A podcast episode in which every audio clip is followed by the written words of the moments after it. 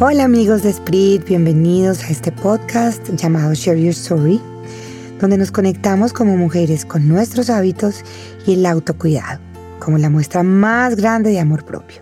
Mi nombre es Lina Inestrosa, yo soy sobreviviente de cáncer de mama, lo que me hace hoy una mujer infinitamente agradecida y sobre todo feliz. Y estoy acá con ustedes para hablarles de cómo el cáncer ha sido mi mayor aprendizaje, mi mejor maestro y aquello que hoy me hace ver la vida diferente. Eso que me hace hoy ver la vida color de rosa, realmente. 13 de agosto 2013, 2 de la tarde. Yo empezaba por primer día el curso de PNL, un curso de programación neurolingüística que llevaba muchos meses intentando conseguir un cupo y no había podido. Pero como la vida del universo es tan perfecto, eligió que fuera ese día donde comenzar. Ese mismo día, casi a esa misma hora, estaban llamando a mi esposo, que es ginecólogo, al teléfono a decirle que esa biopsia que me habían hecho unos días atrás había salido maligna. Él me escribió y me dijo que me quería invitar a comer esa noche.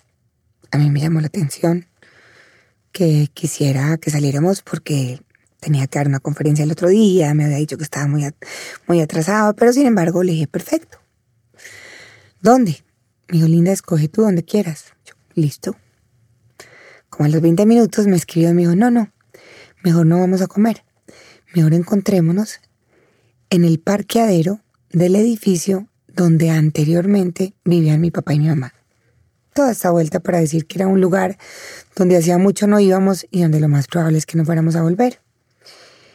Y ahí es donde empieza la magia de la historia, porque él tuvo la capacidad y el raciocinio de analizar que me iba a dar una noticia que me iba a cambiar tanto la vida y que quizás eh, iba a ser tan difícil, yo iba a generar un ancla emocional y iba a seguir recordando ese lugar.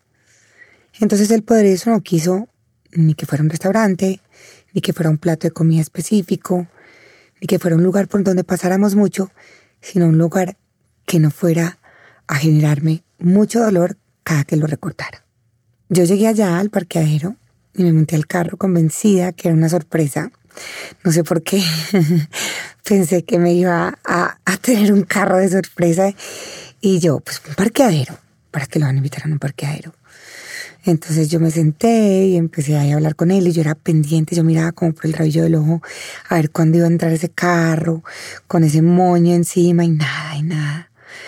Hasta que me dijo, Linda, entregaron los resultados de los exámenes que te hicieron. yo, ¿cuáles exámenes? La biopsia. Yo lo había olvidado, la verdad. Y yo, ¿qué pasó? Y salieron malos. ¿Cómo así? ¿Y eso qué quiere decir? Tengo cáncer. Sí, tienes cáncer. Yo quedé fría. O sea, ahí sí cabe decir cuando uno siente que el mundo se cae. Sentí pavor. Porque esa palabra cáncer que la tenemos asociada con los peores adjetivos, las tenemos asociada con, con miedo, con desesperanza, con dolor, con sufrimiento. La tenemos asociada con muerte.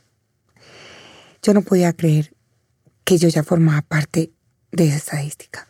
Sentí un miedo enorme y recuerdo que yo había llegado a mi carro, lo dejamos ahí, pues obviamente yo, yo soy una persona relativamente calmada, pero eh, me generó mucha angustia, me puse en silencio no lloré, porque yo creo que el miedo era tan grande y estaba tan abrumada que ni eso pensé, sino que elegimos que llamamos al, ginecólogo, al gineconcólogo.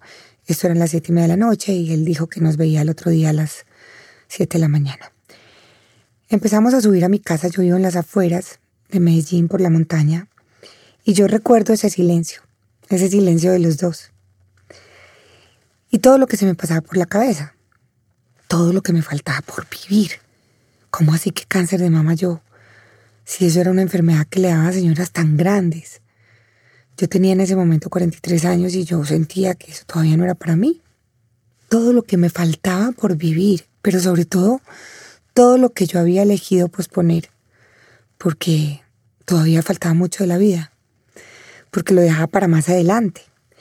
Y es ahí donde empiezo a hacer como un barrido por lo que era mi hoy de ese momento. mis hijos adolescentes, en unas edades que son bastante interesantes, eh, un marido que estamos juntos desde los 18 años y que yo le había prometido que íbamos a estar junticos hasta que fuéramos viejitos. Y todo eso como una película se me iba pasando y se me iba pasando todas las veces donde yo no me había cumplido, donde yo había estado posponiendo lo que quería hacer, yo quería aprender italiano, yo quería pintar algún día como mi mamá. Yo veía a la gente hacer yoga y que se paraba en la cabeza y yo decía, ay, algún día que yo tenga tiempo, voy a intentarlo. Eso me parecía dificilísimo, pero algún día lo quiero intentar. Y yo empezaba a recordar y a darme cuenta y como que me miraba a mí misma todas las veces que yo me había dejado de última y que yo había sentido que la vida estaba tan garantizada que no importaba, que todavía faltaba mucho tiempo y que eso iba a ser más adelante y que quizás el más adelante no iba a existir. Me llené de miedo, me llené de angustia, de desesperanza. Llegamos a la casa, no le queríamos contar a los niños, queríamos primero tener como más certeza de lo que, de lo que estaba, qué tan comprometida estaba en mi cuerpo. Y empieza este camino tan bonito, tan agridulce, porque tengo que decirlo, tiene sus momentos agridulces, pero son, es un camino tan especial. Y empiezo yo a darme cuenta que, como dice el padre Jorge Mario Naranjo, el cáncer es un regalo muy mal empacado. Y ese regalo tan mal empacado empieza a sorprenderme. Empecemos por algo muy básico. Yo llegué en la noche. Al otro día teníamos que salir muy temprano. Y me di cuenta que había un seto. El seto de mi casa estaba florecido. Ahí estaba el jardinero. Y empieza ese primer día de aprendizaje, tan diciente. Al otro día salimos temprano porque teníamos esa cita médica y yo me doy cuenta que el seto de mi casa estaba lleno de florecitas rojas. El jardinero estaba ahí al lado y le dije, ay Alex, qué bonito que está el seto, con esas flores rojas, qué belleza, este seto floreció por primera vez. Y él me respondió, no, doña Lina, ese seto siempre ha florecido, desde hace tiempos. Estamos hablando de años y yo no lo había visto porque yo me montaba en el carro, me ponía los audífonos o, o ponía, empezaba a hacer una llamada y desde ahí me empezaba a conectar y a desconectar con lo que sí valía la pena. Conectar con muchas otras cosas importantes y, quizás valiosas, claro que sí, pero no con lo que valía la pena, con lo que hoy me hace vibrar. Y empieza ese, ese despertar, ese despertar de ese observador que cambia cuando uno siente que la vida se va a ir cuando uno siente que de pronto son días, meses, nunca piensa uno en, principio, o al menos yo no lo pensé como en años, uno siente que la palabra cáncer es que ya, ya, te vas a morir. Entonces yo empiezo a darme cuenta que es como si yo tuviera unas gafas puestas y hubieran estado empañadas toda la vida y a partir de ese día las empiezo a desempañar y empiezo a descubrir tantas cosas. Como por ejemplo, ese amor en vida que uno recibe. Eso que la gente o que todos decimos cuando una persona ya trasciende y se va y estamos en la iglesia en su, en su, en su despedida, en su misa. Y después empezamos a hablar de ella, de, de todo lo que la queríamos, de lo valioso que era, de cómo nos hubiera gustado hacer esto, hacer lo otro, que teníamos pendiente hacer este paseo y no lo hicimos, que teníamos pendientes al salir a almorzar y no lo hicimos. Y cuando tú tienes la palabra cáncer, todas las personas también que están alrededor, así como tú, sienten que el tiempo está corto entonces empiezas a recibir una manifestación de amor hermoso, hermoso. Es hermoso como empiezas a, a llenarte de esos mensajes tan bonitos, tan poderosos. Cómo empiezas incluso a recibir esa, ese amor tan grande de personas que tú no tenías en el radar, que tú no esperabas mucho de ellas y que resulta que están supremamente conectadas con tu, con tu situación y que quieren acompañarte. Es ahí en ese momento donde se crece el corazón y empieza a darle cabida a más gente que tú no tenías. Además es gente que te vas a llevar para la vida, porque quien te ama en la adversidad es, es quien se merece y quien le corresponde estar ahí. También hay quienes se van, por fortuna son pocos. Y, y también por fortuna se van, porque es mejor que exista ese filtro natural en la vida para tú seguir y poder ver con quién vas a seguir caminando.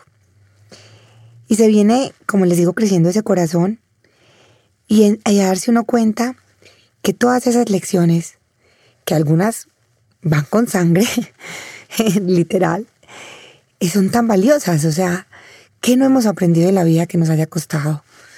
¿Cuántas veces nos equivocamos? ¿Cuántas veces intentando montar en bicicleta o en patines nos caíamos, nos raspábamos? Pero cada caída nos hacía más seguros, más analíticos para la próxima, más fuertes y nos iba perfeccionando la técnica hasta llegar al final y poder montar bicicleta, poder patinar, poder caminar, todo. Todo lo aprendimos así. Y así llegan las lecciones en esta enfermedad. Eh, caídas, tristezas, momentos muy duros, pero momentos también de mucha felicidad, de mucha gratitud y de mucho amor. Y es ahí donde empiezan a llegar eh, las temidas quimioterapias. Y a mí me da mucho pesar con las quimioterapias porque tienen muy mala fama. Y la verdad, eh, pues eso no es un spa, pero, pero sí es mucho menos duro de lo que uno se imagina, de lo que uno ve en las películas. Y no lo digo yo, lo dicen muchas de mis colegas, como les digo yo a las amigas que también han vivido este proceso, y es que uno va preparado para una cosa muy dura y pues no es chévere, pero no es tan dura. Entonces llegan esas quimioterapias, 16 por cierto, eh, llegan no sé cuántas cirugías, ni, no, ni me acuerdo. Yo después como que ni conté, además porque fui indisciplinada en algunas y en una de ellas me volé. Me volé porque no me quería perder una de las clases de PNL y me volé con los drenes y con todo y allá con el abrazo de los amigos se me movió, me tuve que volver a operar de urgencia, bueno, en fin. Entonces no, ni, ni, ni, ni me acuerdo cuántas fueron, pero llegan todos esos procesos donde te empiezan a llenar de lecciones de aprendizajes y como te digo, con sangre, a veces algunos de ellos. La lección más bonita y la lección que más amé y que ya me quedé con ella y la tengo interiorizada y me hace muy feliz es la lección de desapego. Y cuando hablamos de la lección de desapego, no se trata del desapego a la vida, no, ni mucho menos, porque estamos luchándole a la vida como nada, sino que es ese desapego a a lo físico. Se nos llega una enfermedad donde tenemos que hacer renuncias. En mi caso, con mi quimioterapia, eh, renunciar al pelo, que para mí era lo más valioso, donde yo me sentía más segura, donde yo sentía que estaba mi feminidad, que estaba mi, mi, mi sensualidad, donde yo me sentía más mujer, la verdad. Y además, pues también las mujeres nos sentimos mujeres con nuestros senos. Y en mi caso, también con la mastectomía radical que elegí al final hacer en vez de quimioterapia, también tenía que renunciar a ella. Entonces, ay, como tan difícil, ¿no? Las mujeres no sé si ha sido como unos estereotipos que hemos creado, unas creencias que nos hemos venido eh, poniendo, eh, que las mujeres somos femeninas cuando tenemos un pelo largo, cuando tenemos unos senos, cuando tenemos una cadera, y este es un, una enfermedad que se lleva dos de tres. Entonces por eso digo que amé esa lección de desapego, porque ese proceso de, de renunciar al pelo, a las cejas, a las pestañas, que entre otras, yo pregunté que si se me caía el pelo y me dijeron que sí, pero yo no pregunté si se caían las pestañas y las cejas. Eso fue sorpresa, lo cual no me pareció tan chévere, pero bueno, eso fue muy bonito, porque empecé a darme cuenta que el pelo no me hacía más mujer. Y aunque me hice una peluca con mi propio pelo, porque lo tenía muy largo, siempre había tenido el pelo largo, mi esposo desde los 18 años que éramos novios me había visto era el pelo largo, no le gustaba que me mutilara, él solo quería que yo tuviera ese pelo largo, largo, largo. Ay, yo renunciar a él me parecía tan duro, entonces con mi propio pelo me hice una peluca, me corté y me hice una peluca que me quedaba igual al mutilado que me había hecho ahí sobre los hombros.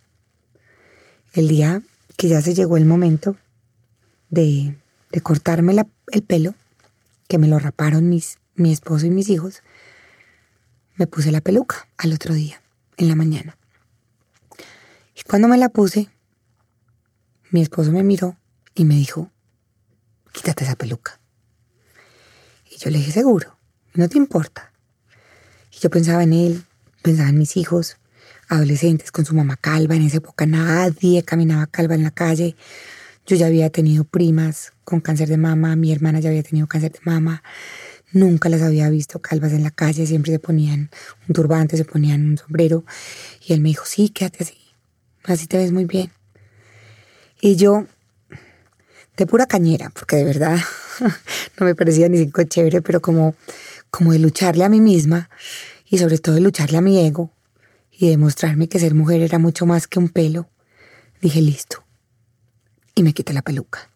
Además fue una prueba de fuego porque tenía que ir, íbamos a, a, hacer una visita donde mi suegra, que vivía en, un lugar donde vivían más ancianos, pues habrá algo más imprudente que un anciano y unos niños y todos me miraron como si hubiera llegado, pues la mismísima calavera. De ahí salimos para un centro comercial en Medellín que se llama El Tesoro, sábado 3 de la tarde, no le cabía un alma. Muchas personas, amigas que ni siquiera sabían que yo tenía cáncer, abrían esos ojos. Bueno, eso fue un momento de un encuentro conmigo misma, con mi valentía. Pero lo más bonito de todo fue que esa tarde que se me hizo muy larga, estuvo llena de mensajes, eh, de miradas como con tristeza, de señalar, de codearse. Pero también hubo muchos mensajes donde yo entraba a un almacén y alguien me decía, señora, usted es una señora muy valiente usted va a salir adelante, o estás, o se ve muy linda. Me dijeron mensajes muy bonitos, pero lo, lo que más me gustó fue que cuando íbamos hacia el carro, eh, bajando por las escaleras eléctricas, el niño mío tenía 12 años en ese momento. Yo oí que le dijo al papá por detrás. Yo estaba detrás de mí, yo oí que, que le dijo al papá, papá, yo no sabía que yo tenía una mamá tan valiente. Y yo en ese momento sentí que había valido la pena. Porque cuando uno tiene hijos adolescentes, el ejemplo no es una manera de educar, es la única. Y esto que me estaba costando tanto, tanto, tanto, tanto desde mi ego, eh, había valido la pena. Y después de esa lección de desapego tan valiosa, tan bacana, que me hace hoy tan feliz, porque ahora sí que me volví desapegada a todo, viene otra maravillosa, que me costaba mucho. Y es que aprendí sobre la paciencia. Yo creo que el, que el COVID nos, nos enseñó, nos terminó de afinar. Yo ya estaba muy curtida, pero vuelve y juega, nos reíamos mis colegas y yo cuando la gente decía, no, que qué desespero, que ocho días encerrados, que aquí en la casa. Y nosotros decíamos, no saben lo que es estar uno encerrado, de verdad, con un cáncer adentro, con un miedo adentro, con un dolor, con una incomodidad. Esto es un aprendizaje distinto. Pero también fortalece la paciencia. Así es la vida. Algunos nos enseñan de una manera y otros de otra. Y tener que soltar el control para mí era un reto muy grande porque yo no estaba acostumbrada a eso. Ya la agenda no dependía de mí, ya la agenda dependía del cáncer, dependía de la cita médica, dependía de la quimioterapia. A los tres días de la quimioterapia uno estaba muy regular. Entonces, bueno, muchas cosas que tenían que estar eh, ahí y aprendí a soltar a tener la paciencia y un día entregarme y decir, ya, voy a soltar, voy a soltar. Y de la misma forma como le dije al doctor, doctor, haga lo que usted quiera. De esa misma forma le solté a la vida y le dije, aquí estoy, en tus tiempos, Dios, con las creencias que cada quien tengan, y estoy dispuesta a recibir con mucho amor todo lo que se viene. Y dentro de eso, a que el tiempo sea el que tú consideres perfecto. Y así fue. Aprendí a soltar y cuando menos pensé, ya no estaba contando las quimioterapias. Ya mi esposo me preguntaba en el carro, corta, ¿esta qué quimioterapia es? ¿Es la 12 o es la 10? Y yo le decía, no tengo ni idea, o la 13 o la 14, no tengo ni idea. A mí me dijeron al final que ya me faltaban dos quimioterapias, yo ya solté, solté genuinamente ese control y, entendí que, que el tema de la paciencia ya lo tenía que interiorizar, esa lección la iba a aprender y de hecho la aprendí. Y cuando menos pensé, pasaron siete meses de quimioterapia, terminé la quimioterapia, volvió el pelo, eso es maravilloso, fui crespa, yo soy pelilisa, pelilisa y yo toda la vida soñé ser crespa, me salió el pelo crespo, yo era absolutamente realizada y mi cuerpo empezó a despertar. Eh, recuerdo que empecé a hacer, hacía cinco abdominales que me ponía el entrenador y yo quedaba lista con eso, muerta. Y ya empecé a hacer lo que nunca había hecho, empecé a progresar, el cuerpo tiene memoria, el cuerpo empieza a despertar y empecé a darle el valor a cada segundo, a cada movimiento que antes no le daba, que yo le daba por hecho todo lo que podía hacer. Y empecé a darme permiso de hacer cosas que nunca había hecho y que yo creí que jamás iba a poder hacer, como por ejemplo correr. Recuerdo mucho que yo iba los sábados a, una fundación de mujeres que tenían muy bajos recursos como a, a ayudar mientras estaba en tratamiento y había una señora hablando detrás de mí Y la una le preguntó a la otra, eh, oye, tú que eras tan atleta, ¿seguiste corriendo después de tu tratamiento? Y la señora le respondió, no, mija, si el cáncer acaba con todo. Yo giré mi cabeza, la miré, ella ya tenía pelo largo y todo, y me dije a mí misma, cuando yo termine este cáncer, voy a correr. Y ya hago medias maratones, 21 kilómetros. Pero empecé a darme ese permiso, empecé a, disfrutar, empecé a correr, empecé a hacer todas esas cosas que me había dicho que, que me había culpado porque no, no iba a tener tiempo. Entré a clases de yoga, ya me paro en la cabeza, ya hago figuras. Continué mis clases de italiano que las había abandonado como por, no sé, 10 años o 15 años quizás. Me fui a vivir a Italia, tres meses, volví y perfeccioné mi italiano como nunca. Y sobre todo, empecé a disfrutar, así como del seto, de los atardeceres y los amaneceres. Empecé a darme cuenta que en mi celular hay fotos de, de pajaritos, de flores, de la naturaleza, de lo que yo daba por hecho y que yo nunca había mirado, y que soy lo que me hace más feliz. Y aprendí que por las cosas que me angustiaba ya no valía la pena. El tráfico pesado, un taco o un trancón en el camino, en la vía, me acababa la paciencia. Y como yo ya había aprendido esa lección, en este momento me resbala. Si no puedo llegar a la hora que me imaginaba porque hay algo en el camino que yo no tenía planeado y que es fortuito y que no tengo control, me relajo, pongo un podcast de yoga al alma y quedo feliz. Entonces empiezo a darme cuenta que hoy y que después del cáncer me río más que antes. Pocas cosas me incomodan.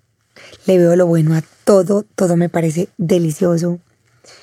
Y es que la verdad uno después de sentir que tiene ese, esa amenaza del cielo, o tienes, está como en ese límite donde mira de cara de verdad ahí a la muerte, si se da cuenta que la vida es un milagro.